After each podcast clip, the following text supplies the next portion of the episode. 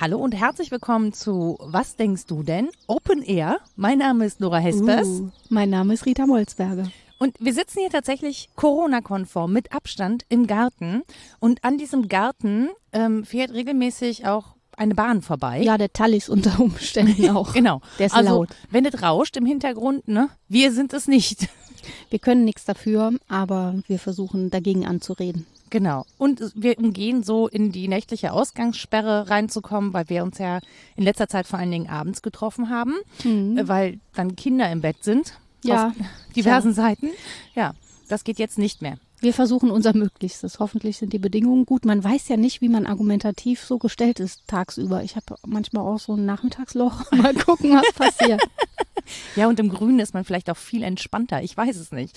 Ähm, wir hatten uns tatsächlich als Thema genommen Sprache und Realität oder wie Sprache Realität schafft. Ich bin mir nicht mehr ganz sicher, ob das nicht sogar jemand von euch vorgeschlagen hat. Rita Ja. Nickbild. Es gab, es gab eine äh, Hörermeldung ähm, per E-Mail mit Nachfragen zu diesem Thema, weil ich mal irgendwann en passant ja. so ganz nebenbei gesagt habe, dass diese These, dass äh, Sprache Realität schafft, ja so einfach nicht zu halten sei und dass man sich darüber in der Scientific Community quasi auch einig sei. Und dann kam die Nachfrage und ich dachte, ouch, ja natürlich, das muss ich belegen und ähm, zumindest auch die Quellen benennen, die ich dazu kenne. Dann mag es ganz andere geben. Und das Thema ist natürlich riesengroß und eigentlich hätte ich gerne eine Linguistin äh, hier sitzen und vielleicht einen Ethnologen oder so. Also nicht toll, mich, ja. aber jetzt bin halt nur ich da. Niemand anders hat den Gartenschlüssel, was soll man da machen? Und ähm, ich kann das nicht zur Gänze und gut und gründlich darstellen. Denn in der Philosophie müsste man sich besonders gut mit der analytischen Philosophie auskennen, mit Sprachphilosophie. Das ist nicht mein genuines Themengebiet. In der Ethnologie müsste man sich so rund um 1900 bis 1960 besonders gut auskennen. Das tue ich auch nicht. Also ich kenne diese Diskurse, ich kenne sie aber nicht sehr, sehr gut. Das schicke ich direkt vorweg. Aber ich glaube, so ein paar Einblicke kann man schon nehmen und insbesondere so die Alltagsrelevanz dieses Themas mal auf links ziehen. Denn ja, man liest das schon sehr häufig und hört es auch sehr häufig. Ja, Sprache schafft ja Realität. Und ähm, das ist immer so schnell gesprochen, haha, gesprochen, dass man sich fragen darf, wie viel Wahres denn dran ist. Ob das nicht irgendwie so ein kolportiertes Grundbild ist, das vielleicht irgendwo auch gar nicht 100 Prozent stimmt. Was ich mich ja gerade frage, ist, warum brauche ich eigentlich Ethnologie dafür? Hm, weil insbesondere der Vergleich mit, ich mache jetzt Anführungszeichen, anderen Kulturen eine Zeit lang sehr interessant war, um diese These zu prüfen. Also um ähm, zu schauen, ob die Art, wie wir sprechen, die Grammatik, das Vokabular unser Denken in bestimmter Weise prägt. Es gab dann Forschungen, äh, lange Zeit nannte man das auch Lehnstuhl. Ethnologie, was man da machte, da saßen alte weiße Männer an ihrem Schreibtisch und haben drüber nachgedacht, wie das wohl bei den Hopi so ist, ne? ohne jemals da gewesen zu sein. Das ist so der Fun Fact. Hatten aber Bücher darüber, wie da die Sprache funktioniert. Das hatten dann wiederum andere EthnologInnen bei der Feldforschung dargelegt und haben sich dann sehr ehrenwert natürlich darum gekümmert, ähm, zu fragen, ob die Art des Sprechens wohl auch mit einer anderen, mit einem anderen Wirklichkeitsverständnis einhergeht. Und ja, da gibt's im Prinzip drei große Namen. Franz Boas hat das als erster gemacht und war eigentlich in der Position, wo man sagen könnte, das war sehr offen. Also er ging nicht davon aus, dass das so eng zusammenhängt, wie dann die, die es danach beforscht haben, davon ausgingen. Man nennt es die Sapir-Whorf-Hypothese, weil der erste Forscher Sapir heißt und der zweite Worf, das ist sein Schüler. Und ähm, ein weiteres Fun Fact, ähm, der, der das am strengsten dargelegt hat, war eigentlich Ingenieur. Also jetzt auch nicht vom Fach, genauso wenig vom Fach wie ich mal sagen. Ich finde, damit hast du jede Berechtigung über das Thema So, zu jetzt sprechen. kann ich loslegen. Ja, auf jeden Fall. Das war auf jeden Fall, habe ich mal zwei Seminare in Ethnologie zu diesem Thema gemacht, immerhin. Aber keines in Ingenieurwissenschaften. Nein, leider nicht. Ja. Deswegen kann Hm. auch nicht in männlich am Schreibtisch sitzen. Habe ich auch noch nicht studiert. Lehnstuhligkeit. Ja, genau. Wobei jetzt so ein Gartenstuhl gilt auch, oder? Ja, doch schon. Jetzt reden wir ich. mal drüber. Genau, also äh, Franz Boas hat eigentlich schon gesagt, es gibt das gleiche kognitive Potenzial überall. Es ist vielleicht in manchen Sprachen schwieriger, einen bestimmten Sachverhalt auszudrücken als in anderen, aber auf Umwegen kommt man auch dahin, wenn man das möchte, sozusagen. Und dann kam aber diese sehr berühmte Hypothese, dass das Denken durch die Eigenheit der Sprache sehr gesteuert sei. Mhm. Und wir kennen es alle und die meisten wissen, dass es falsch ist. Was heißt alle, aber viele kennen das, glaube ich. Diese lästige Geschichte von den Inuit und dem Schnee und mhm. dass die dafür so viele Wörter haben mhm. und dass das ja zeigt und so weiter und so fort. Oder bei Hopi, ähm, dass es da keinen genuinen Begriff von Zeit gäbe oder keine Metaphern über den Zeitraumzusammenhang, dass sie also offensichtlich anders in Zeit und Raum gestellt sind mhm. oder dieses Empfinden ein anderes sei. Dass auf jeden Fall ähm, grundlegende Begriffe vielleicht gar nicht existieren oder völlig nebensächlich sind und dass das ein anderes Denken repräsentieren würde. Ich habe da tatsächlich, mir fällt gerade ein, ich kann aber nicht belegen, ob es stimmt. Deswegen ist es gefährliches Halbwissen, was ich jetzt ähm, wie alles was von mir gebe. nee, bei mir ist glaube ich noch schlimmer. Aber ich meine gelesen zu haben, dass sich die Aborigines mh, mm, immer über Himmelsrichtungen orientieren ja, ja. und das auch in ihrer Sprache haben und mhm. deswegen sozusagen besser darin sind, Himmelsrichtungen zu bestimmen. Ja, zählt so. auch dazu. Ja, genau. Okay. Also alle diese Dinge, die man über andere zu glauben, meinen muss.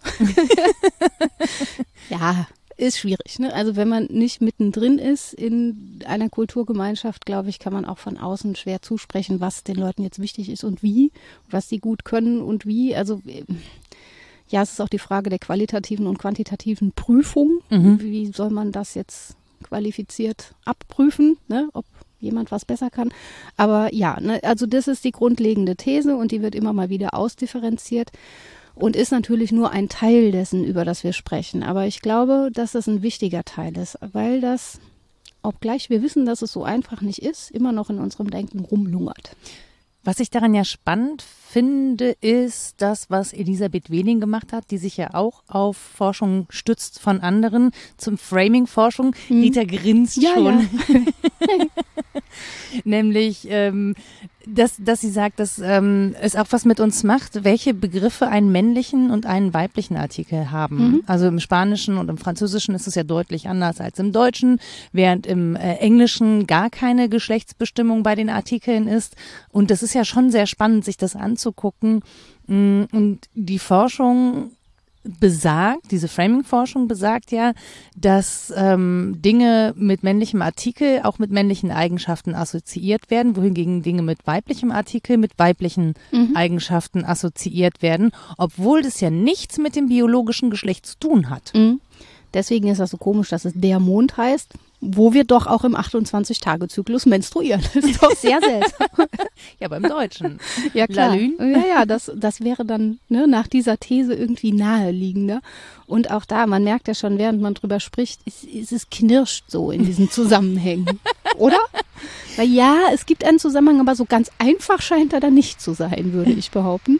Weil jetzt davon auszugehen, dass rein über die Artikelforschung etwas darüber ausgesagt werden kann, wie phallozentristisch unser Denken ist. Na, es hängt eben auch an vielen anderen Dingen, glaube ich. Also ja, auch das Nichtsprachliche ist ähm, von großer Wichtigkeit. Das ist uns aber philosophiegeschichtlich eine Zeit lang aus dem Blick geraten. Mhm. Aus gutem Grund, weil es nämlich vorher zu sehr im Blick war. also man spricht in der Philosophiegeschichte vom sogenannten Linguistic Turn. Mhm. Ähm, jetzt schon nicht mehr. Also jetzt gibt es schon so Abschiedsfeiern für den Linguistic Turn. Er ist da ja auch schon wieder vorbei. Und so Hello Cognitive Turn. Mhm. Oder ähm, es gibt ähm, die Rede davon, äh, dass es kein, keine Wende dahin ist, sondern eine Abwende. Mhm. Kann auch sein, also dass es fortexistiert, aber nicht mehr ähm, so zentral ist. Es war auf jeden Fall jetzt die letzten Jahrzehnte sehr zentral und hat sich niedergeschlagen, vor allen Dingen in der analytischen Philosophie. Mhm. Und da gibt es gute Argumente dafür. Die analytische Philosophie würde, ja, wie soll man das kurz sagen? Also sie wendet sich nach Kant eigentlich ähm, an die Dinge, aber anders. Also Kant hat ja klar gemacht, Ding an sich gibt es nicht. Mhm. Wir müssen gucken, wie die Bedingungen unseres Verstehens sind, die Bedingungen der Möglichkeit unseres Verstehens, das sind die Transzendentalien. Und mit dem Linguistic Turn würde die analytische Philosophie, glaube ich, immer sagen, ja, auch das ist interessant, was sind die Bedingungen der Möglichkeit, aber diese Bedingungen sind halt vor allen Dingen sprachlich äh, kommuniziert. Mhm. Immer. Die mhm. sind nicht an sich da, sondern die sind immer versprachlicht. Wir sollten also, bevor wir fragen, was ist gut und irgendwie ethische Aussagen machen, sollten wir fragen, was bedeutet das Wort gut Mhm. eigentlich. Also es ist wieder eine andere Blickrichtung auf, auf die Dinge. Wenn man das ins Extrem zieht, wird es halt sehr, mh, wie soll man sagen, sprachkonstruktivistisch, weil man dann Mhm. davon ausgeht, dass Sprache irgendwie Realität baut, komplett. So Und- doof ist die analytische Philosophie nicht, dass Mhm. sie das denkt, aber ich glaube, wenn man selber das so als Laien wie ich ne, versucht, sich ähm, klar zu machen, dann endet man bei einer Position, die man so nicht halten kann, nämlich, dass die Sprache alles sei. Und jetzt findet man so langsam zurück auch zu der Eigenheit der Dinge, zu der ähm, Würde, die über die Sprache hinausgeht Mhm. und auch zu etwas ja, komplizierteren Thesen über den Zusammenhang von Denken und Sprechen. Und ich finde, die Sprache in Worten ist auch sehr eng gedacht. Also Ja, genau. Sprache ist ja deutlich mehr als nur die Übersetzung von Gedachtem oder Mhm. Vorgestelltem in Wort. Ja. Also ich, es gibt ja mehrere Möglichkeiten zu kommunizieren. Ja. Es gibt so spannende Experimente auch, wie so Versuchsgruppen hingesetzt werden an einen Computer und die sollen, ich glaube, es war ein Käfer, den sollen sie größer und kleiner machen. Mhm. So. Und die einen dürfen dabei sprechen, also vor sich hin labern, was sie da eigentlich machen. Genau. Den anderen ist das verboten und zwar dadurch, dass sie ständig irgendwie andere Silben sagen müssen. Die müssen so mi, mi, mi sagen, während sie das machen, damit das Denken abgelenkt ist vom. Fies, ne? Da hatte ich auch schon große Freude dran an der Vorstellung. Und die Dritten sind aufgefordert, das sind dann wahrscheinlich die mit dem Geisteswissenschaftsstudium, ist jetzt gemein, aber die sind aufgefordert, darauf zu achten, dass sie es bitte nicht tun sollen. So, nicht sprachlich denken, während sie das tun. Und äh, man hat festgestellt, dass es einfach diejenigen, die dabei sprechen dürfen, am besten leisten. Mhm. Ja, weil, weil, weil, Ja. weil Denken und Handeln halt dann doch einen engen Zusammenhang hat. Daraus kann man aber ja nicht folgern, dass das, hm, wie soll man sagen, dass, dass die Sprachdenke die gleiche wäre wie die Sprachsprache. Ja, Also- und vor allen Dingen, ich meine, es lenkt ja deine Konzentration auch ab, wenn du die ganze Zeit Mimi Mi sagen Ja. sollst. Du bist ja was ganz das war, glaube anderes ich, nicht Mimimi, aber ich stelle es mir so lustig vor. oder Ja. was auch immer. Auf jeden Fall äh, ist es ja doch schon total komisch. Das zu machen und auch denke nicht an den rosa Elefanten Ja, ist natürlich eine so krasse kognitive Anstrengung. Ja. Wie soll man sich da auf die Aufgabe konzentrieren? Ja. Ich weiß gar nicht, ob das ich, ob ich das als sinnvolles Experiment betrachten würde. Ja, es, das sind halt so Versuche, dem auf die Schliche zu kommen, weil ich sage ja, es ist auch unglaublich schwierig. Wie soll man auch meinetwegen ein kulturelles Grundbild, das nicht sprachlich vermittelt ist, im Hirn auffinden? Also kannst du aufschrauben und irgendwie Tomographien machen und dann sagen, da leuchtet was. Na gut, aber du findest ja eben nicht ein Abbild der Realität da Ja. irgendwo, sondern auch das habe ich immer nur sprachlich vermittelt und da kann ich noch so sehr versuchen, meine Sprache, sowohl die, die Muttersprache, meinetwegen, Vatersprache, was auch immer, einzuklammern, als auch das Sprechen an sich. Ich komme ja nicht drum rum. Mhm. Also ich führe ja auch ständig in Gedanken einen inneren Monolog und Dialog auch. Ich habe von Menschen gehört, die das nicht tun, die das bildlich vollziehen ja, und nicht sprachlich. ja, das finde ich sehr faszinierend. Wenn sie davon erzählen, werden sie wieder das Wort Bild sagen müssen, die Armen. Ne? Ja, das, ist, gemein. So, und dann kannst du Mimimi machen, wie du willst, wenn du nachher drüber sprechen willst. Musst du ja wieder. So. Und äh, ich sage es gerne, Nietzsche war einer der Ersten. Stimmt jetzt aber mal echt. Ne? Ja, ihr müsstet die diebische Freude in Ritas Gesicht Ich sehen. hatte mehrere Folgen, haben wir nicht über Nietzsche gesprochen. Das stimmt. Kommt schon. Aber der war wirklich, was das angeht, einer der ersten, der ganz sensibel auf diese Entwicklung reagiert hat und gesagt hat, also das war wichtig, dass wir unseren Blick auf die Vernunftleistungen und die Transzendentalien gewendet haben. Aber was wir übersehen, ist, dass wir in den, in den Netzen der Sprache zappeln Mhm. und auch nicht anders können. Und das ist wiederum, finde ich, was anderes, als zu sagen, Sprache formt das Bewusstsein. Mhm. Wir zappeln in den Netzen der Sprache heißt auch, wir wissen um dieses Zappeln, wir wissen um diese mh, Nichtleistung von Was? Sprache. Ja, aber was ja spannend ist, ist, dass genau dieses Zappeln ähm, als so unangenehm empfunden wird, ne? Mhm. Oder von vielen, weil natürlich heißt das Zappeln halt auf der einen Seite zerrt was und auf der anderen Seite wackelt was und die Ja. einen sagen halt hör Ein, auf, das Zerza ein Zerwackeln. Ja, ich, ich stelle mir das gerade so ein bisschen vor wie diese, diese Klettergerüste mit den roten Seilen für Kinder. Ja. Ja, und dann gibt's dann die Kinder, die da drauf klettern. Wenn da dann noch einer draufklettert. Ne? Genau, und dann Mhm. wackelt das und dann gibt's Streit. Ja. Und so stelle ich mir das Gezerre um Sprache vor. Ne? Ist ja auch häufig so. Ja, genau. Und ähm, deswegen, ja, was ich auch noch spannend finde, ist tatsächlich, dass du gerade eben gesagt hast, naja, eine Abkehr, Abwende, auch wie wir das selber wissenschaftlich untersuchen, was wir daran untersuchen. Es Mhm. ist eben einem ständigen Wandel unterworfen. Zu glauben, Sprache wäre fix. Also niemand von uns redet mehr wie im Hochmittelalter. Und die wenigsten von uns sind in der Lage, das unfallfrei nachzulesen, wenn sie damit erstmalig konfrontiert sind. Ja, ist schwierig. Gerade gerade gab es so eine äh, Serie, die Beforeigners Mhm. in der Mediathek, wo in Norwegen Leute aus anderen Zeiten auftauchen. Und zwar in großer Menge. Also es geht nicht drum, ah, ein Zeitreisender, wie interessant, sondern die kommen dann direkt so in Hundertschaften und dann hat Gesellschaft direkt auch ein Problem. Und die sprechen dann anders. Und dann gibt's Nachrichten in leichterer Sprache für unsere ZuhörerInnen aus dem 19. Jahrhundert. Und man darf das Wort Wikinger nicht mehr sagen, sondern Mensch mit nordischem Hintergrund. So. Ja, ja, das nimmt Ja, schon vieles ja, ja. aufs Korn, was wir heute so selbstverständlich, wir gendern ja auch und haben irgendwie das Gefühl, dass das jetzt selbstverständlich sein muss, weil dieses Sprechen irgendeine Art von Realität erzeugt. Mhm. Sonst würden wir es ja nicht machen. Wir scheinen da ja schon dran zu glauben. Die Frage ist, wie viel man davon aktiv herstellen kann, Mhm. finde ich. Und ähm, ob man noch offen ist für die Wildheit der Entwicklung. Ja. Das kann nämlich auch ganz anders laufen. Ja, ja, ich, also ich weiß genau, was du meinst, weil ich ja gerade ähm, etwas in Buchform gegossen habe Ja. und das natürlich so tun wollte, dass ich möglichst viele Menschen mitdenke, das aber aus der Zeit heraus betrachtet, über die ich schreibe auch, total schwierig ist, weil man zum Beispiel, und ich weiß gar nicht, ob es mir gelungen ist zum Schluss, weil ich auf so viele Dinge achten wollte, die ich nicht exkludiere, sondern inkludiere mit meiner Sprache. Also das ist schon auch eine, ein großer Teil an Beschäftigung.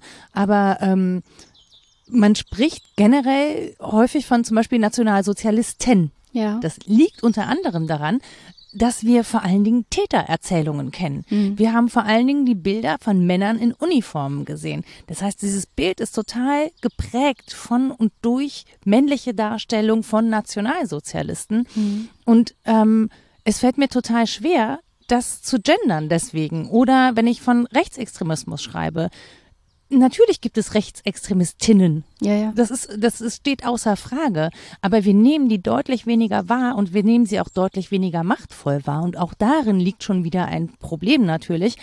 Mm, Aber darauf zu achten, dass man das sozusagen mitschreibt, das fällt mir in den Bezügen deutlich schwerer. Und das sagt natürlich was darüber auf, wie wir darstellen und wie wir wahrnehmen. Das sagt nichts darüber aus, wie Realität ist. Ja, genau. So. Ähm, und das fand ich halt total spannend, auch an mir zu beobachten. Und wie gesagt, ich kann nicht mal sagen, ob mir das gelungen ist oder nicht. Und auch die Art und Weise, wie man das macht. Also nimmt man jetzt einen Doppelpunkt, einen Unterstrich, ein Sternchen oder so. Es gibt viele Argumente für und gegen das eine oder andere. Es gibt da keine klare finale Entscheidung und dennoch, wenn man es irgendwo hintippt, muss man sich für eine Variante entscheiden. Ich hätte natürlich würfeln können. Ja, oder es konsequent nicht machen ne? und im ersten Absatz schreiben, ich mache das nicht, weil. Die Variante gibt's auch immer noch, also Genau. im wissenschaftlichen Schreiben. Ähm, Und damit hätte man in dem Fall, glaube ich, auch ein gutes Argument vorgelegt, und zu sagen, die, die Bilder, die wir haben, die sind gemachte Bilder und die sind von Männlichkeit geprägte Bilder. Genau, aber ich möchte sie ja nicht reproduzieren, Aber sondern genau. ich will ja an diesen Bildern rütteln. So, genau. Und das war ja dein Ansinnen, das du formuliert hast und das formulierst du sprachlich. Also musst du dem entsprechen. Ja. Ja, jetzt ähm, sieht man aber auch, dass diese These von Sprache schafft Realität unbedingt eben auch andersrum funktioniert. Die Realität, die wir schon geschaffen haben, ähm, beeinflusst ja extrem unsere Sprache. Und äh, spannend ist übrigens auch, dass wir immer von Sprache und Denken sprechen. Es müsste eigentlich Sprechen und Denken heißen, finde ich. Wenn man schreibt, ist ja auch nochmal was anderes, als wenn man spricht. Ähm, meinen wir da das Tun oder meinen wir ein System von Zeichen, die etwas bedeuten? Ich Wobei glaube- wir mit Schreiben ja mittlerweile auch Tippen meinen, was tatsächlich ja, nicht, motorisch, aber eine, ja, motorisch eine andere Tätigkeit ist und auch andere Hirnareale beansprucht. Ja. Und es hat andere Auswirkungen auf das, was wir tun. Ja. Also oder wir denken oder wie schnell wir das auch tun können. Ja, ich, ich, drücke mich auch anders aus, das stimmt schon. Wenn ich Briefe schreibe oder Postkarten, ist das schon nochmal ein anderer Zugang, den ich da zur Sprache habe, als wenn ich tippe. Das ist bei mir so. Und trotzdem ist dieses innere Sprechen die ganze Zeit präsent, mehr oder weniger in echten Worten. Also ich würde auch nicht sagen, dass ich ständig in Worten verfasst denke. Ähm, häufig ist da auch mehr so traumartig. häufig auch albtraumartig, was im eigenen Kopf so abgeht. Es ist auf jeden Fall halt nicht so einfach, dieser Zusammenhang. Und das ist, glaube ich, ein wichtiger Hinweis, auch wenn wir mit uns hadern, weil wir wieder nicht den richtigen Ausdruck für etwas, was wir mhm. sagen wollen, finden. Es ist gut darum zu ringen, glaube ich, aber dass wir nicht damit fertig werden, liegt nicht daran, dass wir als Individuen jetzt scheitern und es nicht gut genug machen, sondern es liegt auch daran, dass es da eine Nichtpassung gibt. Und ich finde, darin liegt auch eine gewisse Würde, dass es diese Nichtpassung gibt. Mhm.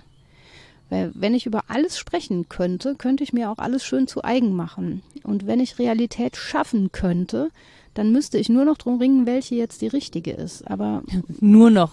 Das meint ja, sie ja. nicht so. Ja. Dann wäre aber kein anderer Streit mehr möglich als der, welche Realität wollen wir herstellen. Und politisch passiert das häufig. Mhm.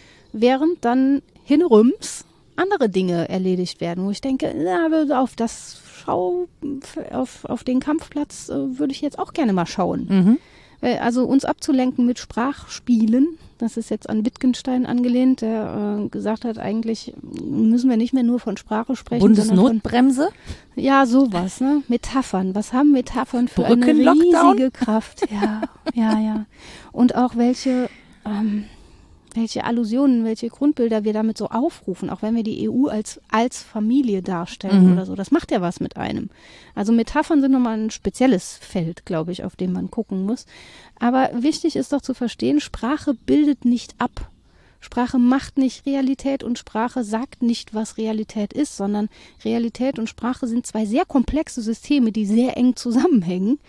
Aber ähm, in diesen einfachen Kausalbeziehungen zu denken, das finde ich hoch naiv und das führt auch zu Ausfällen. Ich habe gerade überlegt, dass man eigentlich sagen müsste, ähm, Sprache zeigt mir, in welcher Realität jemand lebt, ja. was jemand wahrnimmt. Aber sie drückt eben auch aus, welche Realität jemand zum Beispiel leben möchte mhm. oder wahrnehmen möchte. Und ähm, mir ist es aufgefallen tatsächlich, ähm, am Wort oder an meiner Berufsbezeichnung. Wenn jetzt von Sportjournalistin mhm. die Rede ist, fühle ich mich nicht mehr mitgemeint. Seit neuestem. Ja, ja, klar. Also noch nicht so lange. Und das macht natürlich was, ne? In dem Moment, wo ich mich weigere, mich mitgemeint zu fühlen, was ja vorher überhaupt kein Problem war, ehrlich mhm. gesagt, ja, ähm, macht es aber auch bewusst, okay, Sportjournalistinnen gibt es wenige. Mhm. Und wenn ich dann sage Sportjournalistin, dann macht es einen Unterschied, weil ja, dann klar. rückt es eben die wenigen weiblichen oder weiblich gelesenen Journalistinnen in dem Bereich ins Bewusstsein. Ja. Mehr noch nicht. Also es rückt sie damit noch nicht in die Realität. Sie finden deswegen noch nicht mehr statt. Mhm. Aber dadurch, dass es ein Bewusstsein dafür gibt, gibt es auch eine Bemühung, diese Realität zu schaffen. Ja. Aber es muss ein Handeln dazwischen. Ja, genau. Es, das reicht halt nicht. Also es ist sehr nett, das zu tun und sehr wichtig, meinetwegen auch. Aber solange die Gender Pay Gap bleibt, finde ich, dann werde ich lieber als Philosoph bezeichnet und gerecht bezahlt. also, also, oder? Ich meine, es ist jetzt kein ökonomistisches Argument, aber ich glaube einfach, die politischen Realitäten und auch die ökonomischen sind an der Stelle, um mal hier so marxistisch, materialistisch zu argumentieren, etwas, das das Bewusstsein ganz entscheidend prägt. Ob meine Arbeit was wert ist, ist klar, ist das nett, wenn ich richtig bezeichnet werde und nicht mehr Sekretärin heiße, sondern Assistentin der Geschäftsführung. Mhm. Ähm, aber in erster Linie geht es darum, ob meine Arbeit anerkannt wird und ob ich gerecht entlohnt werde. Und ich glaube halt, dass diese Dinge eng zusammenhängen, dass wir, wenn wir auf Fairness und Gerechtigkeit setzen, logischerweise auch in der Sprache fair und gerecht sein werden wollen. Wenn wir aber im Modus des Sprachspiels bleiben und dabei weitermachen wie bisher, dann fühle ich mich verarscht. Das, das, ja, dann bringt mir auch das Gendern nichts, da bin ich ehrlich. Das stimmt. Aber ich glaube, dass das miteinander Hand in Hand gehen kann. Ja. Also und ich glaube auch, und ich stelle es auch fest in meinem eigenen Beruf, ähm, dass es etwas macht, darauf zu verweisen, dass eben damit vor allen Dingen Männer gemeint ja. sind, weil es in diesem Beruf vor allen Dingen Männer sind, die ihn ausüben. Ja, so. Und damit ein gewisser Anteil an Journalistinnen unsichtbar gemacht wird und auch im Hintergrund bleibt. Ja. Und in dem Moment, wo du diese Menschen in den Fokus rückst, durch Sprache kann auch erst was passieren, weil sie dadurch erst ins Bewusstsein kommen. Ja. So und weil dadurch dann auch erst festgestellt wird, ah, es gibt einen Missstand. Ich muss es aber interessanterweise immer wieder tun. Mhm. Ja, ja. Es ist nicht so, dass man das einmal macht und dann haben das alle verstanden. Komisch, ne? Ja, komisch finde ich auch. auch nicht. Ich habe ja die Machtinteressen hinterstehen könnten. Niemals. Hm, nee. nee. Äh, ich ich meine, ich habe ich denke dann immer, ich habe es ja auch verstanden. Ja. Ja. Ja, ähm, dazu fällt mir Humboldt ein. Der war noch vor Nietzsche einer derjenigen, der sensibel auf dieses Sprachthema aufgesprungen ist. Und ähm, ja, ich habe es verstanden, dann müssen es die anderen doch auch verstehen. Ja, mit Humboldt muss man sagen, jedes Verstehen ist zugleich ein Nicht-Verstehen. Mhm. Ähm, ja, ich weigere mich, das andere Wort zu verstehen und ja, auf mich zu beziehen. Es ist sehr absichtsvoll ja. zuweilen. Es ist aber auch unabsichtlich ja so, mhm. dass ich immer so viel am anderen nicht verstehe. Und zwar nicht nur, weil die in anderen Soziolekt spricht, irgendwie aus anderen Hintergründen kommt oder mir sonst irgendetwas fremd bleibt daran, sondern ähm, auch wegen der Sache an sich wir können beide über Zitroneneis sprechen. Ich werde aber nicht erfahren, ob dir Zitrone genauso schmeckt wie mir. Also mhm. wir können halt fragen, zieht sich dann bei dir auch alles zusammen und äh, Wasser im Mund und irgendwie diese Dinge. Das tut schon beim Gedanken daran. Mann, Rita. ja. Hätten wir über Schokolade sprechen sollen. Ja. Aber ich komme ja nicht dahinter, ob du dabei die gleiche Empfindung hast. Mhm. Und sowas einfaches, einfach, naja, aber sowas äh, relativ alltagsnahes wie Zitroneneis ist die eine Sache. Aber wenn ich Familie sage, ist es gleich schon nochmal eine kompliziertere Sache, weil zum einen Menschen beteiligt sind, nicht nur Dinge, weil das ein gesellschaftliches Konstrukt ist, das historisch gewachsen ist, weil es eine kompliziertere Geschichte hat als Zitroneneis, würde ich mal behaupten, weiß ich nicht genau. aber weil wir damit immer auch ähm, normative Aussagen machen. Mhm. Und das ist bei den Dingen, über die wir uns sonst so verständigen, häufig nicht direkt der Fall. Es gibt so Krypto kryptonormative Sachen, wo wir ständig Realitäten reproduzieren, von denen uns gar nicht auffällt, dass sie ethisch aufgeladen sind. Mhm. Aber Gib die, mal ein Beispiel. Auch äh, so über Arbeit zu sprechen zum Beispiel. Mhm. Wer wann wie viel arbeiten geht, das kommt uns vor wie ein ganz normaler Diskurs, aber damit machen wir eigentlich auch immer Aussagen darüber, was wir richtig und falsch finden und so. Nicht nur in den Geschlechterfragen, auch insgesamt. Mhm. Ich glaube, das Kryptonormative ist an vielen Stellen oder in der Schule, wenn wir über Classroom Management sprechen und dabei übersehen, dass da eine pädagogische Beziehung zwischen Menschen eigentlich stattfinden müsste. Ich wollte also, gerade sagen, Classroom Management klingt wirklich. Das finden viele richtig geil, weil das heißt, dass Lehrerinnen und Lehrer sich so zurückziehen sollen, dass sie die Sache zur Geltung lassen kommen sollen. Haha, die Sache. Äh, die, die fragt irgendwie keiner mehr. Und ähm, dass, dass man nur noch so Beobachter in der Situation ist, diese Dinge und dass es darum geht, den Raum liebevoll einzurichten und sowas alles. Ah, okay. mhm. Aber ja, man, äh, wie du schon sagst, man darf, glaube ich, kurz zucken und sagen, ja, und wo ist die pädagogische Beziehung der Menschen, die sich in diesem Raum begegnen und warum heißt das auch Management? Also das ja. hat schon eine gewisse Form.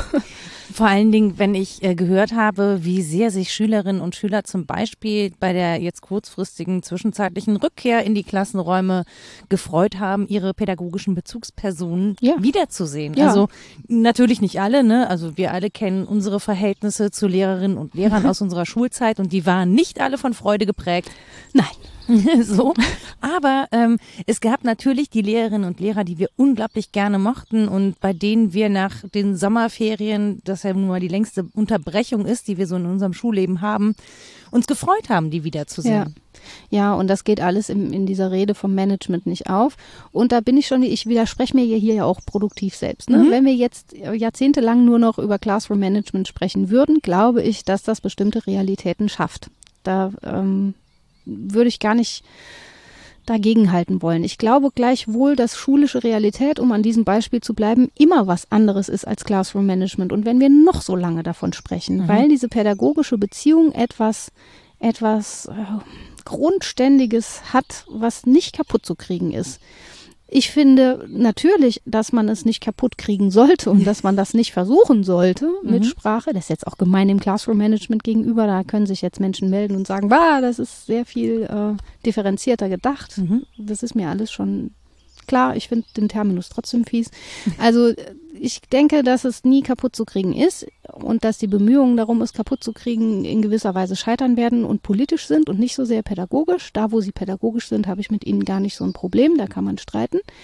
Aber ähm, es ist eben nicht so einfach zu sagen, diese Sprache schafft diese Realität. Mhm. Es kann nämlich auch sein, dass, weiß ich nicht, in fünf Jahren jemand sagt, wie ekelhaft davon zu sprechen ähm, und gerade daraus erwächst eine Revolution des Pädagogischen, die wir noch nicht auf dem Schirm hatten. Mhm. Oder es wird einfach fallen gelassen, ist irgendwann uninteressant, wie die Sprachlabore damals, in denen dann irgendwann nur noch so Staubmäuse hockten. Da ist ja niemand mehr hingegangen. Ich glaube, ich war ein einziges Mal im Sprachlabor. Ja. Und hab da so eine Kassette, damals, ne? Kassette, geil. Englisch. Ja. Genau. Und dann hat das aber nie wieder jemand benutzt. Ja, aber und eine das Zeit war in lang den war das 90ern. the shit und so. Und man musste überall Sprachlabor und so.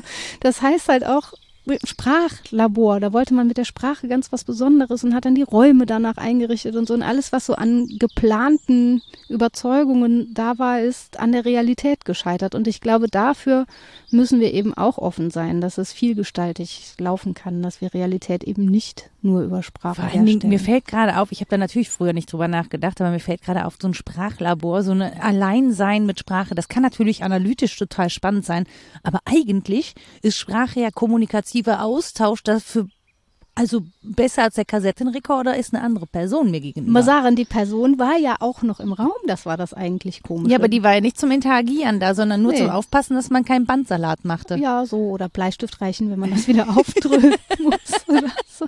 Das hat halt auch mit dieser Person was gemacht, glaube ich. Und ja, diese Dinge, wie Räume eingerichtet sind, Architektur, Stadtplanung, äh, wo überall Kunst vorkommt, die nicht versprachlicht ist, wie unsere Natur eingerichtet ist, dass wir hier meinen, wir säßen in Natur, das ist natürlich reinste Kulturform. Naja, die Wiese nicht, aber hm, schon ziemlich ihren Lauf gelassen.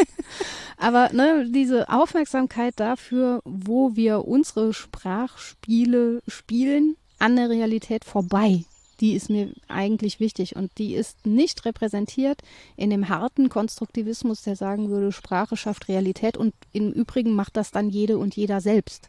Das finde ich auch so einen schrägen Gedanken. Als ob ich ganz anders sprechen könnte als du. Dann könnten wir uns ja nicht verstehen. Vor allen Dingen schaffen ja Räume genauso Realitäten. Ja. Ne? Und ähm, das finde ich so spannend am Buch von Rebecca Endler. Ja. Ich droppe es gerade, weil es wirklich jetzt gerade einfach reinpasst. Ich habe Rita das mitgebracht und äh, Disclaimer, ich kenne Rebecca, wir sind befreundet und trotzdem finde ich spannend, was sie geschrieben Trotzdem hat. finde ich ihr Buch richtig doof. nee. Das, das wäre wirklich, ich meine, das ist wirklich, stell dir vor, du hast eine Freundin, die schreibt ein Buch, gibt dir das Ja. und du findest es richtig doof. Ja. Ja, Ja, passiert im Leben. ja, fände ich aber unangenehm. Ja, ist es So, auch. Ja. in dem Fall ist es Deswegen gebe ich niemandem Dinge, die ich geschrieben habe.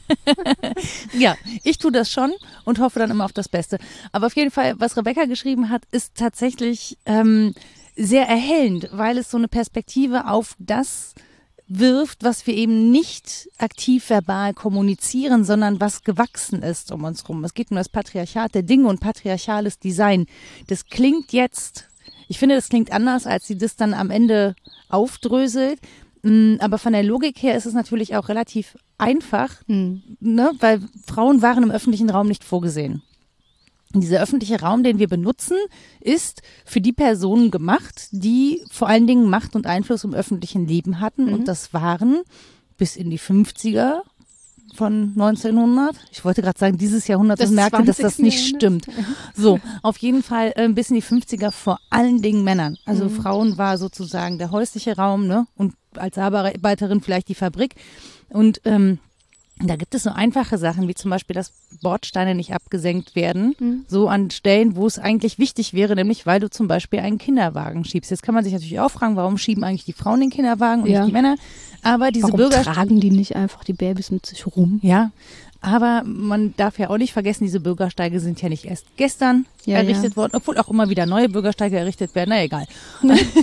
Im Übrigen ist das auch für Rollstühle nicht so richtig geil. Genau, das ist aber das, was Rebecca halt auch sagt. Ne? Ja. Natürlich ist es auch für viele andere Menschen, die diesem cis-heteronormativen Bild von Männlichkeit nicht entsprechen, nicht gemacht. Aber die waren ja, also auch alte, kranke, schwache, waren ja in der Öffentlichkeit nicht vorgesehen.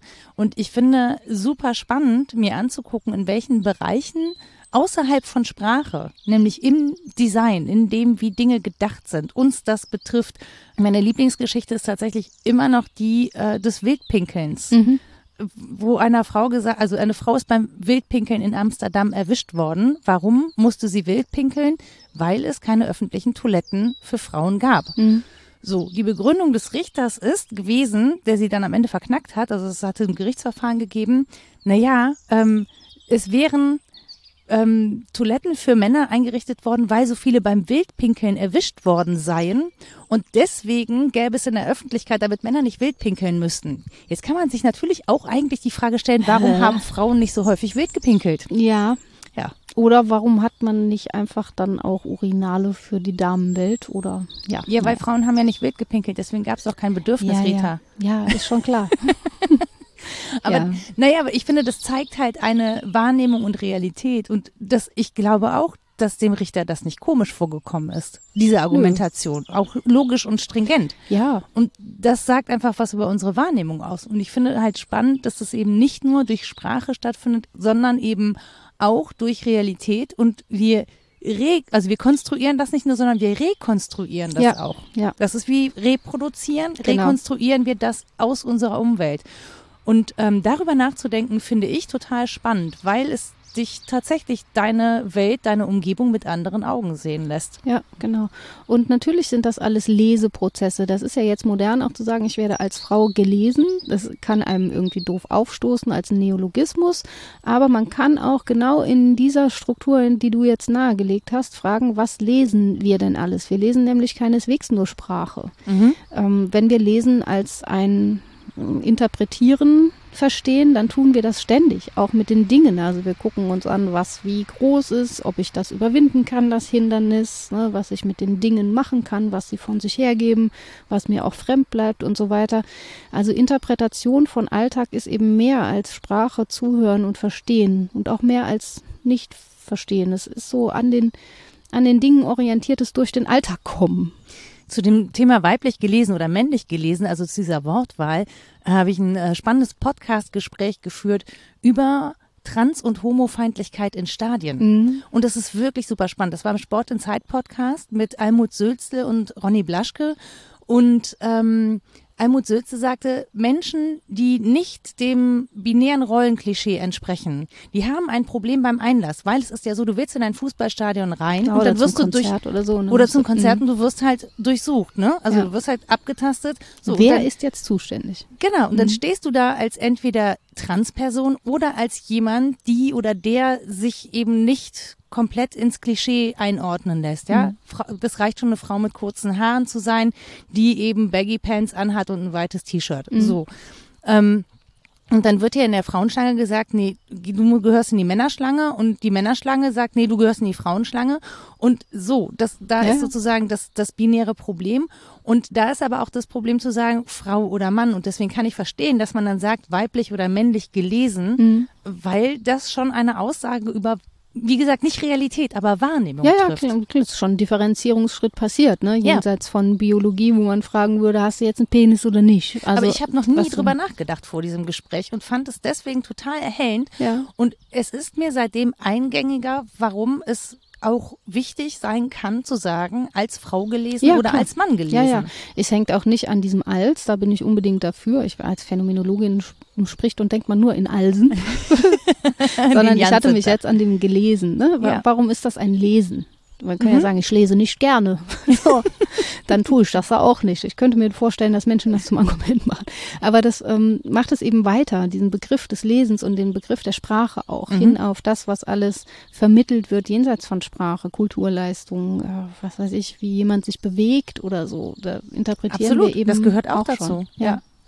Und ähm, ja, da, wenn wir darauf auch noch anwenden, was wir auf Sprache anwenden, nämlich, dass jedes Verstehen auch ein Nichtverstehen ist, dass da am anderen etwas fremd bleibt, was mir nicht zuhanden wird, wo ich mich vielleicht auch gegen wehren kann und sagen kann, ah, das ist mir fremd, das mag ich gerade nicht, passt nicht in meine Kategorien.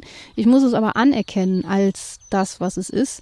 Ähm, dann ist viel gewonnen, glaube ich, und ich sehe das wie du, wir sollten das Hand in Hand äh, tun mit dem Phallozentrismus der Sprache und der, dem Patriarchat der Dinge, mindestens äh, mit beidem halt zu argumentieren und nicht immer zu sagen, das eine schafft das andere oder vice versa. Damit ist einfach nicht so viel gewonnen, finde ich.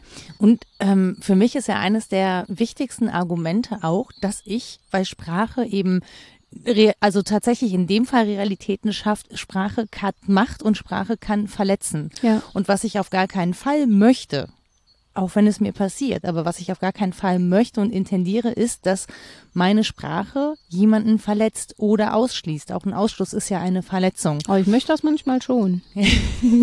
nee, wirklich. Also bewusst, ne? Ja, in einem Streit vielleicht möchte man Ja, das In so. einem Streit um eine Sache, ja. Genau, aber dass diese, ähm, Also ich möchte jemanden anstupsen und ich möchte vielleicht auch aufmerksam machen, aber na, der Wunsch ist nicht permanent Schmerzen zu Nein, bereiten. das ist bei vor allen auch Dingen, nicht so. Ja, vor, nein, vor allen Dingen, ich, vor allen Dingen finde ich in so einer, in so einer Alltagssprache, die man hat, Ja. so gleichwohl stoße ich an Grenzen. Hm. Und zwar immer und immer wieder. Ich versuche das wahrzunehmen und es, ähm, was ich mittlerweile finde, ist, es bereichert meinen Blick. Mhm. Ja, ich nehme viel mehr wahr. Es überfordert mich aber auch in dem Sinne, dass ich fast nicht umhin komme, irgendwann irgendwen auszuschließen. Mhm. Weil tatsächlich, glaube ich, die Vielfalt, die es gibt, schlecht in der Nachzeitigkeit der Sprache abgebildet werden Ja, kann. kann ich dich als Philosophin beruhigen? Also das, das lernen wir ja in diesem Fach, hauptsächlich die Leichen unterm eigenen Bett wegzuargumentieren, bis sie einen nicht mehr stören. Weil einerseits kann ich natürlich so rum argumentieren, wie du es jetzt gemacht hast und sagen, die große Vielfalt ist das, was ich niemals erreichen kann. Das ist zuletzt im Neuhumanismus versucht worden mit dem Begriff der Menschheit, wo wirklich jeder und jede eigentlich dazugehören sollte und zwar auch historisch. Ne? Mhm. ideell, nicht als Einzelperson, sondern ja, als Teil von etwas Größerem. Ich kann aber auch sagen, ich komme ja nie beim Individuum an. Mhm. Individuum est ineffabile, ist so, ja, spätestens seit Aristoteles eigentlich geteiltes Bewusstsein und zwar nicht nur in der westlichen Philosophie, sondern ich glaube, da sind sich alle einig. Ans Individuum kommen wir nicht ran. Wir können noch so sehr aufdröseln, was uns an einzelnen ähm, Eigenschaften ausmacht oder so, aber wir kommen nicht zur Individualität. Mhm. Was ist jemand selbst von seinem Kern her, wenn es diesen Kern denn überhaupt gibt, Mhm. da kommen wir nicht an. Und dann können wir noch so sehr sprechen und versuchen zu inkludieren und all das, da kommen wir nicht an. Ich glaube, dann geht es eher darum, ob ich mich daraufhin ausrichte, das zu umarmen, Mhm. liebend zu umarmen, um das mal völlig unwissenschaftlich zu sagen, ähm, oder ob ich das als Argument benutze, um zu sagen, ja, muss ich auch nicht, brauche ich nicht. Ich kann's eh Ist nicht erreichen, fremd, dann lass ist ich's mir direkt. egal, genau, lass Ja. ich in Ruhe. Und dann endet man häufig bei diesem, ja, macht ja jeder seine eigene Realität, das darf jede sehen, wie sie will und so. Und das ist nicht gut, wenn wir nicht mehr nach Verbindlichkeiten fragen, weil wir den anderen und die andere dann auch allein lassen, auch im ethischen Sinne allein lassen. Mhm. Also ich verstehe auch dieses Ansinnen, ja, du hast diese Meinung, ich habe diese, dann lassen wir das so stehen. Aber ich glaube, dieses Ringen um ein Drittes, wohl wissend, dass wir da nicht hinkommen können, Mhm. dass wir nicht äh, absolute Gemeinsamkeiten verfügen können, weder sprachlich noch im Denken, aber das Ringen darum ähm, im Dialog und in der Hermeneutik, also im Verstehen wollen und im Streiten, das ist, glaube ich, entscheidend und das sollten wir nicht ähm, sprachspielend tun, das sollten wir ernsthaft tun. Und das sollten wir politisch auch ernst nehmen. Ähm, Kybra Gümüşay hat da ja ein Buch drüber geschrieben, auch wie sich das politisch niederschlägt. Sprache und Sein. Genau.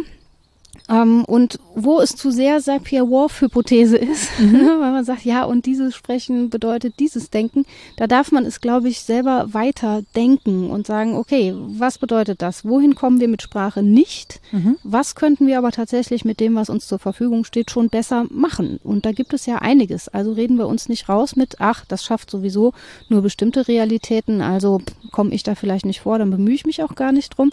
Aber zu einfach sollten wir es uns auch nicht machen in Hinsicht darauf, es gibt diese Sprache, die sollten wir jetzt benutzen und dann erhalten wir die und die politische Realität. So einfach läuft es halt auch nicht. Weil wir damit natürlich auch Machtstrukturen äh, erhalten wollen. Ja. Und ich glaube, das ist das, worum eigentlich gerungen wird. Also Ja. es wird gar nicht so sehr um das Sprechen als solches gerungen, sondern es wird eher, oder ist zumindest meine Wahrnehmung, um Machterhalt gerungen und um äh, Bedeutung. Ja, Und Pierre, ich- ja, So.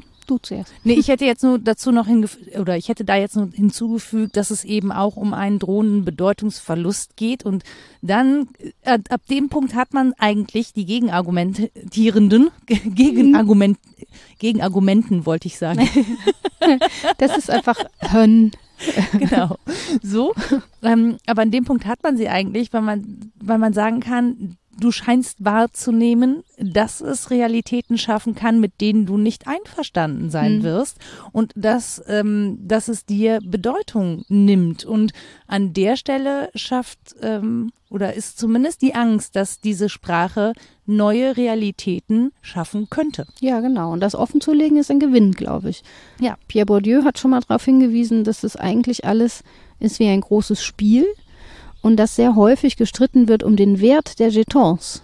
Aber den mhm. Tisch schubst eigentlich niemand um und hört auf das mit diesem Virus Spiel. hat den Tisch umgeschubst. Naja, ja, wir haben das so genannt, aber hat es nicht, glaube ich. es geht immer noch um Machterhalt und wer ja. das meiste rauskriegt. Und es wäre auch verlogen zu sagen, ich steige da total aus, weil mhm. äh, dann hieß, also klar, kann man machen, aber das endet dann im Existenzialismus, ne? Mhm. Dann muss man auch aus dieser Welt aussteigen, glaube ich. Also, dass es um Machterhalt geht oder Machtgewinne, ähm, das kann man ja auch erstmal neutral so hinnehmen ähm, und dann aufmerksam dafür werden, wer an welcher Stelle für was kämpft. Ich fand das ganz spannend. Jetzt aktuell war ja die Frage hoch diskutiert, was die Kunstfreiheit darf. Mhm. Danger Dan. Ja. Alles von der Kunstfreiheit gedeckt. Ja. Den Song verlinken wir auch. Seine wir verlinken sehr viel in dieser Folge, ja. habe ich das Gefühl. Mag seine Herkunft, habe mit seinem Vater mal in einem Forschungskolloquium gesessen. ähm, und dann ähm, wurde das diskutiert bei Böhmermann und da fiel dann so ein Satz, weil, weil sie stritten darum, ob das letzte Mittel tatsächlich Militanz sei. Mhm. Und Böhmermann sagte, glaube ich, ja, er habe dann ein Problem mit, aus eigenen Gründen auch, aber vor allen Dingen, weil er dann die Macht des Wortes unterschätzt sähe. Mhm. Wenn man mit einem Wort eigentlich oder mit Worten sehr viel subtiler Watschen verteilen kann mhm. und jemanden ansprechen und korrigieren und kritisieren kann, als wenn man ihm jetzt einfach auf die Fresse haut. So, und dann wird, ja, wird er wahrscheinlich nicht Einsicht zeigen und sagen, oh gut, dass du mir auf die Fresse gehauen hast. Ne? Mhm. Aber wenn man an den Worten arbeitet und am Diskurs, dann kann das subtil natürlich zu Veränderungen führen. Wenn man nicht allzu naiv dabei ist, funktioniert das, glaube ich. Ja, ich glaube allerdings, dass man die Waffe des Wortes dann auch gut geschliffen haben ja. muss. Und ähm, das ist nicht jeder und jedem gegeben, beziehungsweise ähm, es braucht auch eine bestimmte Schnelligkeit. Mhm. Und bei mir ist die nicht immer vorhanden. Ich finde das behaupten. so lustig auch, dass das Schlagfertigkeit heißt. Ja, interessant, ne? wie wir mit. Worten. Ja, Ratschläge sind auch Schläge. Ja, ja, dieser ganze Kram. Genau, ja. Ja, stimmt schon.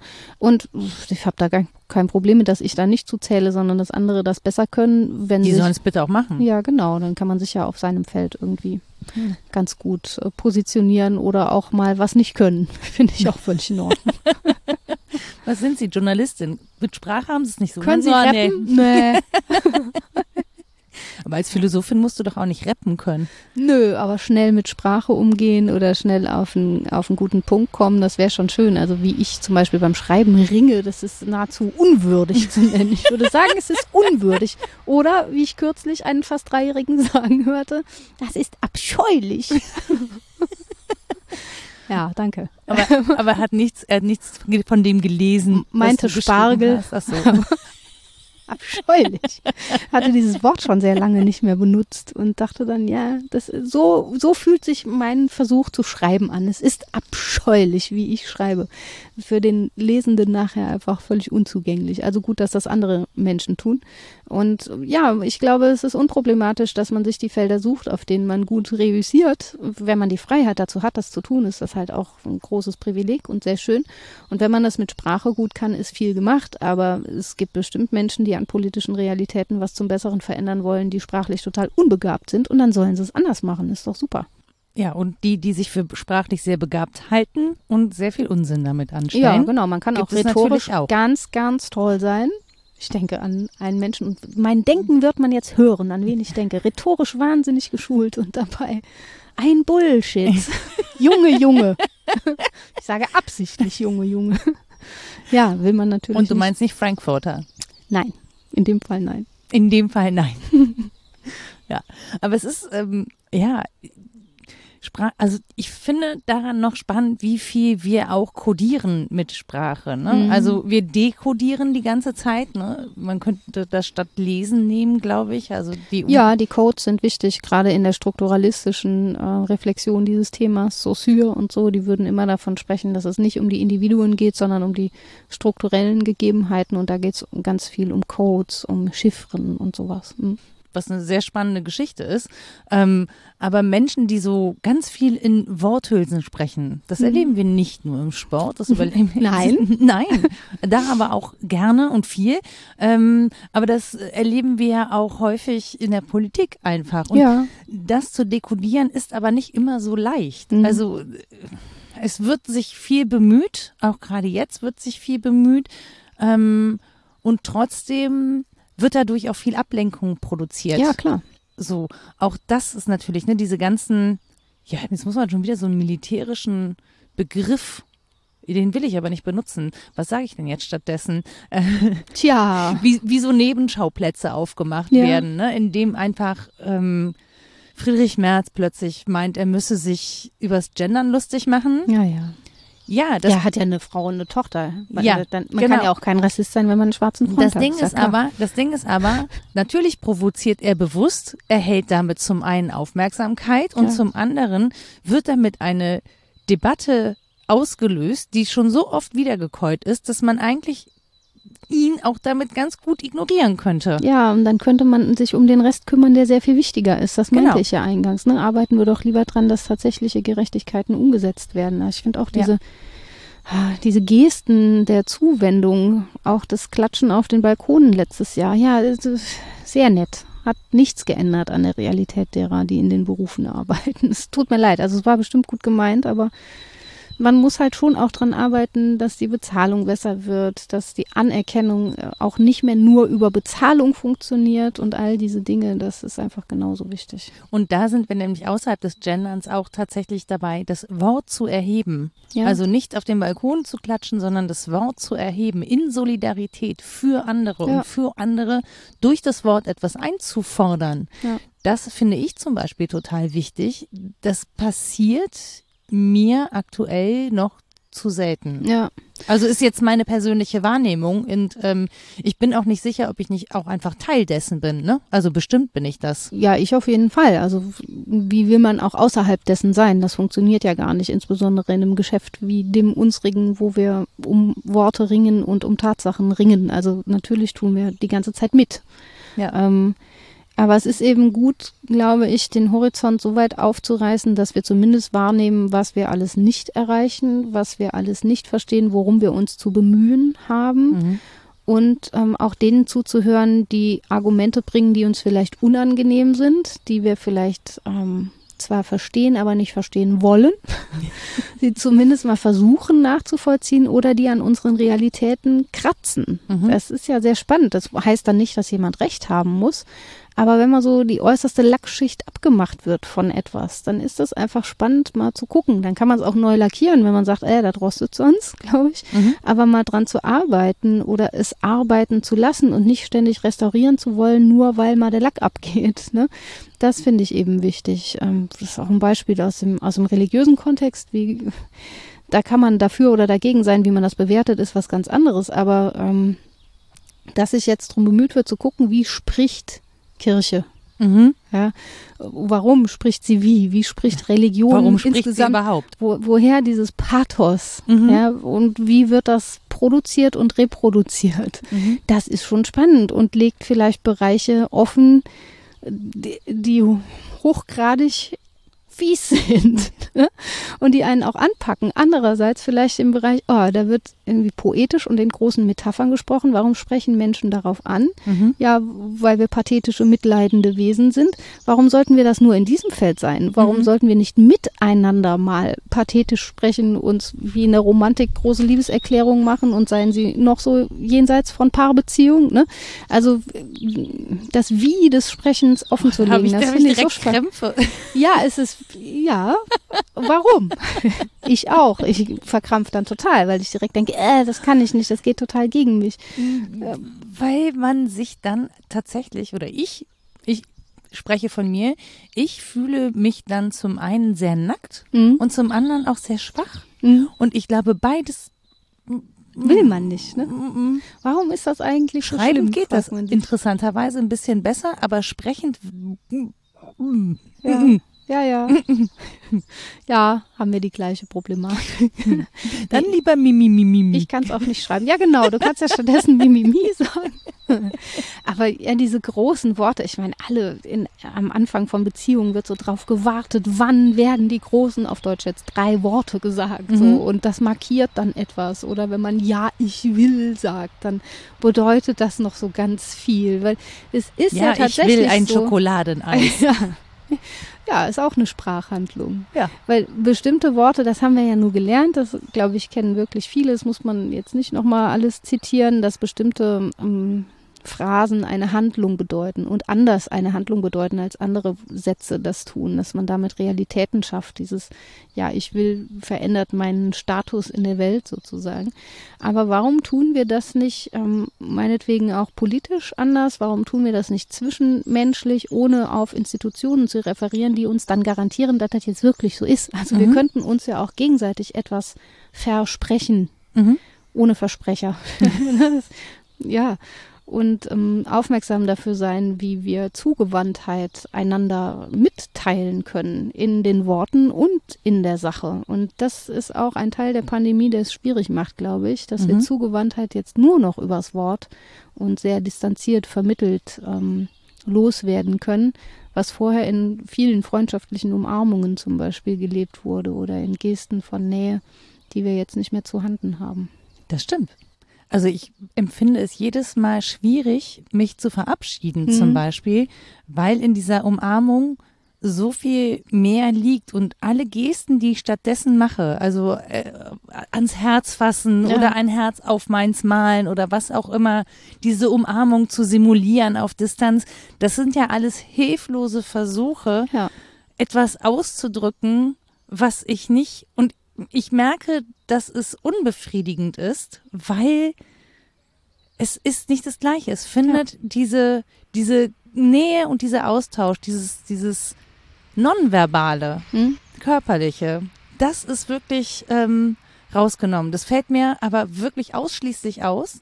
Beim Begrüßen habe ich das noch nicht mal so schlimm, mhm. aber beim Verabschieden, beim Weggehen. Mhm. beim Weggehen finde ich es wirklich, wirklich schlimm. Und selbst diejenigen, die nicht gerne umarmen, weil sie das körperlich irgendwie fies finden mit der Nähe, vermissen, können etwas vermissen. Ich spreche auch von mir, nicht mhm. nur von mir, aber auch von mir. Man kann dieses Schaudern auch vermissen. Diese Überwindung, jemandem körperlich nahe zu sein. Mir ist das nicht so gegeben, dass ich mhm. das unbedingt will. also, bei manchen ja, bei sehr wenigen allerdings nur. Aber trotzdem hatte ich mich daran gewöhnt, dass das eine adäquate Geste der Zuneigungsbekundung ist. Mhm. Und selbst dieser kurze Moment, wo ich aus meiner Komfortzone raus musste, der war gut für mich. Der hat was trainiert, was zu trainieren schön war, was mich bereichert hat. Und jetzt tut er das nicht mehr und alle anderen Gesten sind schwächer darin und machen weniger Schaudern. ja, aber was wirklich spannend ist. Und ähm, es ist auch das erste Mal, dass ich das jetzt so nach einem Jahr mhm. Pandemie, dass ich das so bewusst wahrnehme. Warum? Weil ich es laut ausgesprochen habe. Ja, siehst du? Weil, weil, Doch nicht Mimimi gemacht. Nein, weil es verbalisiert ist. Ja. Und das sagt halt auch schon wieder was darüber aus, warum wir Sprache brauchen. Ja, genau. So, in wel ja. welcher Form wir auch immer Sprache benutzen. Ne? Ja. Also es geht jetzt nicht darum zu sagen, nur Menschen, die irgendwie ähm, über Laute kommunizieren können, das machen. Das kann natürlich auch eine Gebärdensprache sein. Ja, oder? die ist genauso komplex. Das ist ja. Genau, richtig. Aber diese, diese, ähm, dieser Moment, es nicht nur für sich irgendwo wabern zu haben, sondern es ins Bewusstsein zu holen und laut auszusprechen. Mhm. Ähm, der macht auch nochmal oder schafft nochmal ein anderes Bewusstsein. Und ich finde, es geht gar nicht so sehr vielleicht am Ende darum, ob Sprache Realität schafft, sondern ein Bewusstsein dafür zu haben, mhm. wie viel Macht Sprache hat und wie wichtig das ist, manche Dinge laut auszusprechen, um überhaupt erstmal eine Wahrnehmung von Realität in den Raum zu stellen mhm. und dann darüber zu verhandeln, wie diese Wahrnehmungen bestellt sind. Und dann kann man darüber verhandeln, ähm, ob das eine Realität ist, die für alle gut ist oder nur für einige und wie wir das sozusagen aushandeln können in einem demokratischen Prozess. Aber ich glaube, zu sagen, Sprache schafft Realität ist einfach sehr verkürzt, weil sehr viele Schritte dazwischen liegen ja. müssen, ja. um überhaupt erstmal Realität zu schaffen. Ja. Also ähm, das kann ein Weg sein ne? oder genau. ein Ziel. Ja. Diese Realitäten zu schaffen kann ein Ziel sein, aber das ist nicht allein die Sprache, sondern das ist auch die Kommunikation, das Aushandeln, der Streit, da liegt einfach ganz viel dazwischen. Mhm. Die Dinge, die Räume, die Umgebungen, ja, ja, genau. So. Amen. Ritas Literaturliste. ja, bam. Uh, Moment. Ähm, die hat der Wind weggepustet. Ja, zärtlich. Sammel es wieder auf. Ja, vielleicht habt ihr es auch gehört. Es hat gerade eben einmal in die Mikrofone ja, gewindet. Das kann sein, tut mir leid. Ist ja kein Problem. Ähm, Niemand erwartet von dir, dass du den Wind kontrollierst, Rita. Nee, aber super ist, dass du die Zusammenfassung schon gemacht hast. Das schenke ich mir jetzt einfach. Und, Echt? Ja, klar. Krass. Und äh, spreche einfach darüber, über was wir gesprochen haben, oder? Bitte. Ähm, das mit dem Linguistic Turn ist sehr gut aufgearbeitet und zwar in einem Artikel, der mehrere Stellungnahmen beinhaltet. Ist, der Artikel heißt Das Ende des Linguistic Turn. Stellungnahmen von Wolfgang Barz, Thomas Grundmann, Albert Neven und Christian Nims. Das ist in Information Philosophie und das ist auch online abrufbar. Dann haben wir gesprochen über Rebecca Endlers, das Patriarchat der Dinge, warum die Welt Frauen nicht passt. Ähm, es gibt einen Überblick aus der Sprachpsychologie der auch auf die Ethnologie referiert, was ich ja auch kurz gemacht habe mit der Sapir-Whorf-Hypothese. Der ist von Joachim Funke, Sprache und Denken einerlei oder zweierlei. Ich würde sogar ergänzen oder vielerlei. Mhm. Einige Überlegungen aus Sicht der Psychologie, auch das ist online abrufbar. Mhm, Rainer Hülze, Sprache ist mehr als Argumentation zur wirklichkeitskonstituierenden Rolle von Metaphern, Mhm. Das ist auch echt interessant. Daher kommen diese EU-Beispiele und wie wir sprechen und was das so bedeutet. Ähm, Hans-Christoph Koller hat über Humboldt gearbeitet in seinem Artikel Alles Verstehen ist daher immer zugleich ein Nicht-Verstehen. Wilhelm von Humboldts Beitrag zur Hermeneutik und seine Bedeutung für eine Theorie interkultureller Bildung. Mhm. Ähm, Kybra Gümschei haben wir besprochen, Sprache und Sein, wie Sprache unser Denken prägt und unsere Politik bestimmt. Friedrich Nietzsche kam vor, das kommt in vielen seiner Schriften vor mit dem Sprachdenken, aber prominent ist es in Über Wahrheit und Lüge im außermoralischen Sinne. Mm, bei Ludwig Wittgenstein kann man nachlesen, äh, der frühe Wittgenstein ist anders als der späte Wittgenstein, aber es lohnt auf jeden Fall. Äh, der Traktatus Logico Philosophicus, wo es um diesen Zusammenhang von Sprache und Denken geht. Und dann hatten wir noch die Internetsachen, ne? Danger Dan, das ist alles von der Kunstfreiheit gedeckt. Mhm ist auf YouTube abrufbar und das ZDF-Magazin Royal, wo sie drüber sprechen mit Igor Levit und Danger Dan, wer oder was ist von der Kunstfreiheit gedeckt und wo dieses Argument kommt, dass ähm, Sprache vielleicht wirkmächtiger ist als Militanz. Genau, diese Dinge verlinken wir oder verlinke ich dann später in den Show Notes. Und wenn ihr uns zu dieser Folge Rückmeldungen dalassen wollt, dann könnt ihr das tun unter rita.wasdenkstudenn.de oder nora.wasdenkstudenn.de. Wir haben eine Website www.wasdenkstudenn.de. Da könnt ihr Kommentare hinterlassen. Ihr findet uns auch auf Twitter unter wddd Podcast. Ich habe einen schlecht gepflegten Mastodon-Account unter Frau Nora. Da findet ihr mich auch auf Twitter. Und eine Facebook-Seite haben wir noch. Und die ist gut gepflegt, oder was? Ja, es, ich muss mich tatsächlich entschuldigen bei allen Menschen, die ähm, auf diese Audiogramme immer bauen, damit sie inhaltlich irgendwie folgen können, weil das eben da auch verschriftlich ist, was wir erzählen. Ich komme im Moment nicht mehr dazu, das zu tun. Ist it's Pandemie, Baby, auch für mich. Ja. ja, es ist einfach so. Ich merke, wie meine Kräfte schwinden und meine Energie dafür, all das irgendwie unter einen Hut zu bekommen. Zumal Nora das alles allein machen muss, weil ich das nicht kann und verweigere und ich kann da nie genug Danke für sagen. Ja, aber das, ich finde das ja, finde das völlig in Ordnung. Ich äh, zehre dann immer von deinen Gedanken, weil ich darf hm. sie ja immer schon zweimal hören, bevor sie überhaupt jemand anders ha, gehört ha, ha. hat. Dürfen ist süß. Doch, ist schon so. Und wenn ihr diesen Podcast gut findet oder auch nicht so gut, ach nee, dann sollt ihr ja nichts sagen. Ne? Wie war das jetzt nochmal mit Sprache und Bewusstsein? Moment, ähm, nein, natürlich nicht. Es ist ein demokratisches Land. Ihr dürft natürlich alles schreiben, aber wir freuen uns am meisten darüber, wenn ihr uns mit fünf Sternen bewertet und uns positive Rückmeldungen gebt. Ähm, wir freuen uns aber natürlich auch über inhaltliche und sachliche Kritik, wenn ihr die habt oder auch Anregungen und Themenvorschläge. Ähm, sagt uns einfach Bescheid. Wir versuchen das aufzunehmen, so gut es geht, im doppelten Wortsinne. Aufzunehmen, ha? ja, ja. Oh, toll. Voll schön.